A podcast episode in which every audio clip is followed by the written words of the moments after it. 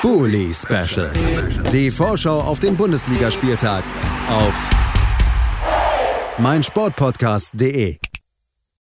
Herzlich willkommen zu einer neuen Episode des Bully Specials auf meinsportpodcast.de. Wir schauen heute auf den 24. Spieltag der Bundesliga-Saison 2021-2022. Zuvor, übrigens ist mein Name Julius Eid, muss ich nochmal kurz ein paar Worte loswerden, denn ähm, dieser Podcast ist natürlich auch äh, zeitlich begrenzt sinnvoll, heißt, äh, man hört den natürlich nur vor dem 24. Spieltag, vielleicht noch währenddessen, aber dann war es das schon wieder. Und äh, diese Tage und gerade dieser Aufnahmetag Donnerstag ist natürlich hauptsächlich von Themen geprägt, die nichts mit Fußball zu tun haben. Namentlich ähm, der Konflikt in der Ukraine, wo es heute ja äh, sehr schreckliche Nachrichten gab. Und äh, da wollte ich einfach nur einmal kurz vorweg schicken, ohne mir hier große Statements zurechtzulegen, dass ich selber merke, dass mich das sehr beschäftigt und dass ähm, ja, das natürlich nicht vergessen wird und so, dass nur einfach während dieses Podcasts uns dann doch auf die Nebensache Fußball konzentrieren werden und äh, jeder, der ja, aus welchen Gründen auch immer Bock auf Fußball hat, Bock hat, sich damit zu beschäftigen, äh, Spaß daran hat, Ableckung darin findet, sich das anzugucken oder so.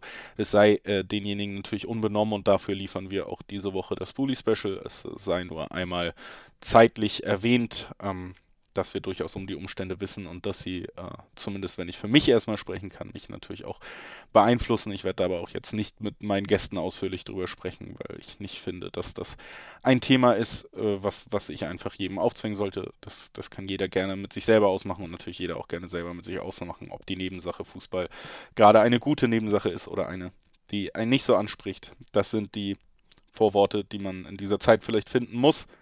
Und äh, damit sei das Thema jetzt erstmal, wie gesagt, auch als Erklärung für den Podcast aber ad acta gelegt. Wir starten mit dem Freitagabendspiel logischerweise in unserer Besprechung, um direkt mal den harten Cut zu machen. Es tut mir leid, aber ich weiß nicht besser damit umzugehen. Und äh, das erste Spiel am Freitagabend, was wir besprechen wollen, das einzige Spiel am Freitagabend, das ist das Duell zwischen einer Mannschaft, die gut drauf ist und oben dran ist, nämlich der TSG Hoffenheim, und auf der anderen Seite einem Verein, der ganz tief in der Abstiegskrise steckt, im Abstiegskampf steckt. Ähm, der VfB Stuttgart wird zu Gast sein in Sinsheim. Bei mir zu Gast dafür ist äh, Luis Löser von den Hoffe News. Hallo Luis. Hallo Julius. Ja, Luis.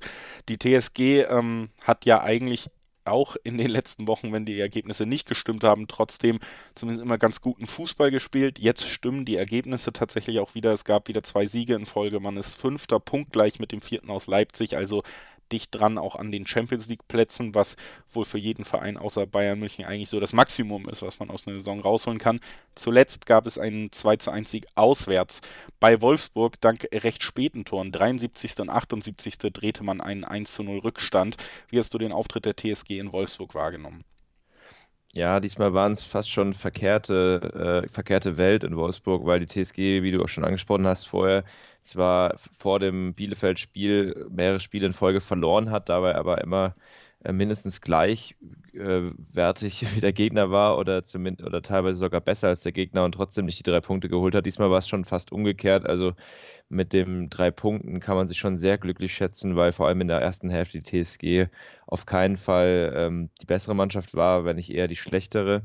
Ähm, da hat man sicher auch gemerkt, dass einfach mit Florian Grillitsch und auch Dennis Geiger zwei Spieler gelb gesperrt gefehlt haben, die vorher in den Wochen vorher wirklich eine wichtige Rolle eingenommen haben ähm, umso besser, dass man dann doch wieder zeigt, dass man wirklich eine extreme Resilienz auch hat und eben nach solchen Führungen zurückkommt. Die TSG ist das Team in der Bundesliga, äh, das am häufigsten noch nach, nach äh, Rückstand wieder zurückgekommen ist.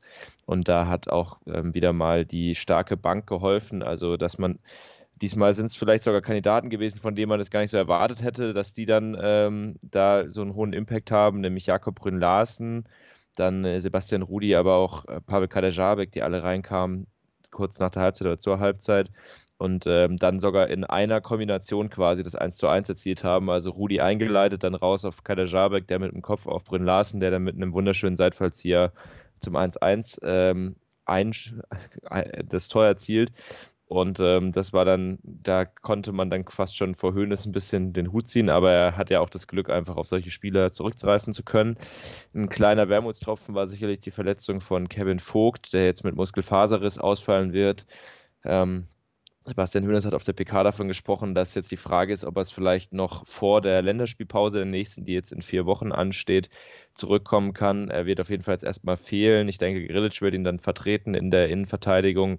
War ja sowieso eher ähm, halt der Gelb Gelbsperre geschuldet, dass Grilic am Wochenende gefehlt hat. Ist ja normalerweise wirklich ein extrem wichtiger Aufbauspieler.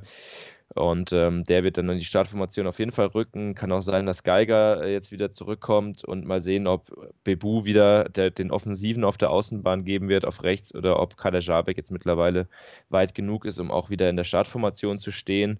Der war ja auch äh, verletzt und äh, hat jetzt die letzten zwei Spiele wieder, zumindest von der Halbzeitpause an, äh, mitbestritten. Also eine Woche, wo man äh, sicherlich auch wieder einiges hatte, was man verbessern konnte, aber andererseits natürlich sich auch mit, den, mit dem Sieg zufrieden geben konnte und froh sein konnte, dass es wieder mal gereicht hat. Und ähm, jetzt gegen Stuttgart sollte man nachlegen, ist ja kommt ja ein Gegner, der momentan nicht so in bester Form ist und ähm, auch der jetzt ziemlich unter Zugzwang ist mittlerweile, wenn man sich die Tabelle anguckt. Und die TSG auf der anderen Seite könnte natürlich mit einem Sieg weiterhin die Europa-Ambitionen bekräftigen. Momentan auf Platz 5, äh, punktgleich mit Leipzig, die auf 4 stehen. Also dahingehend sieht es ja ziemlich gut aus. Da muss man jetzt äh, nachlegen. Dann äh, lass uns nochmal nachhaken bei dem kommenden Gegner jetzt auch und beim, beim kommenden Spiel dann eben auch der TSG. Die Stuttgarter auf Platz 17 und gefühlt braut sich da wirklich gerade eine Melange zusammen ja, die, die eines Abstiegs irgendwie gerecht wird. Man, man muss ja sagen, dieser ganz späte Ausgleich, den man am letzten Wochenende noch kassiert hat, doch nicht die erlösenden drei Punkte holen können. Gleichzeitig die erneute schwere Verletzung von Silas, der für den Rest der Saison ausfallen wird und ja eigentlich erst der zurückgekehrte Hoffnungsträger sein sollte jetzt in dieser Rückrunde. Dazu generell die tabellarische Situation, die eben auch ein bisschen Zugzwang mit reinbringt. Das hast du ja schon angesprochen. Stuttgart in einer sehr schweren Situation und auch in einer Situation, in der Mannschaften ja eben wie dieses späte Aus Ausgleichstor, wo man drauf guckt und sich denkt, da will auch einfach nichts gelingen. Wie, wie blickst du auf den Gegner? Ist das äh, schon jetzt ja eine, eine, ein dankbarer Gegner in dieser Situation?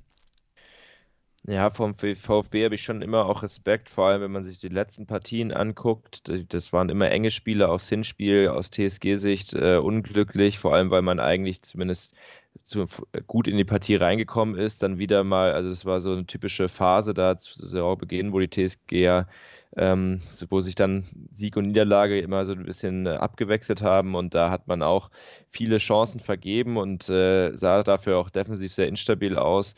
Ich hoffe, dass es jetzt diesmal ein bisschen umgekehrt aussieht. Da hat der VfB ja vor allem auch defensiv Probleme, dass sie immer wieder, selbst wenn sie dann äh, Tore erzielen und wieder zurückkommen, nach wenigen Minuten gleich den Ausgleichstreffer kassieren. Jetzt gegen Bochum war es natürlich nochmal brutal, dass sie dann da so spät noch diesen Elfmeter gegen sich kriegen, obwohl sie eigentlich schon ähm, eine ordentliche Partie gemacht haben, aber sowas macht dann eben auch so diesen giftigen Abstiegscocktail, den du schon, schon quasi angesprochen hast, auch so ein bisschen aus, dass sich dann eben nicht die Ergebnisse in Leistungen anpassen, sondern die Leistungen so ein bisschen auch den Ergebnissen. Und Natürlich aus TSG-Sicht würde ich mich freuen, wenn's, wenn man davon profitieren kann am Freitag, aber für den VfB natürlich eine sehr unangenehme Situation und auch ähm, trotz der, ja, wie auch immer man das nennen will, der Rivalität wünscht man das in Stuttgart natürlich nicht, weil, die, weil man die gerne in der Bundesliga sieht.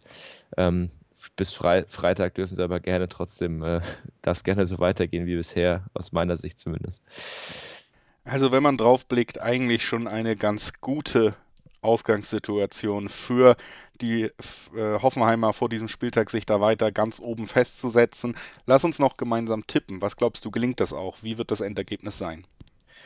Ja, ich glaube, es wird jetzt nicht so klar, wie es vielleicht die Vorzeichen vermuten lassen, aber ich denke schon, dass die TSG das wuppt und äh, 2 zu 1 Heimsieg feiert vor. Äh, endlich mal wieder ein bisschen mehr Zuschauer, das sind, oder Zuschauerinnen sind 22.000 Fans zugelassen. Momentan werden 15.000 bis 18.000 erwartet. Ich denke auch viele aus Stuttgart, die haben auf jeden Fall ihr Gästekontingent komplett abgerufen. Ich glaube, da werden auch ein paar im Heimbereich sitzen. Also die Stimmung wird äh, ein bisschen aufgeheizter sein als noch in den letzten Wochen. Das also der Tipp von Luis Löser von den Hoffe News. Ich, ähm, ja, ich, ich glaube, das wird sogar ziemlich deutlich auch. Ich würde sagen, ein 3 zu 0 am Ende in diesem Spiel. äh, Stuttgart leider im Abwärtsstrudel gefangen und ich sehe nicht, dass man sich da gerade gegen eine der sehr guten Bundesligamannschaften in diesem Jahr befreien kann. Deshalb dieser Tipp von mir, um diese Tendenz abzubilden. Und ich bedanke mich bei Luis Löser von den Haufen News, dass er heute bei uns war, um über dieses Spiel zu sprechen. Vielen Dank, Luis. Sehr gerne. Und wir, liebe Hörerinnen und Hörer, haben dann natürlich noch acht weitere Spiele des Spieltags vor uns. Das Einzige, was ihr machen müsst, ist dranbleiben und dann bekommt ihr die volle Packung wie gewohnt auf den nächsten, auf den 24. Spieltag. Bully Special. Die Vorschau auf den Bundesligaspieltag auf meinsportpodcast.de.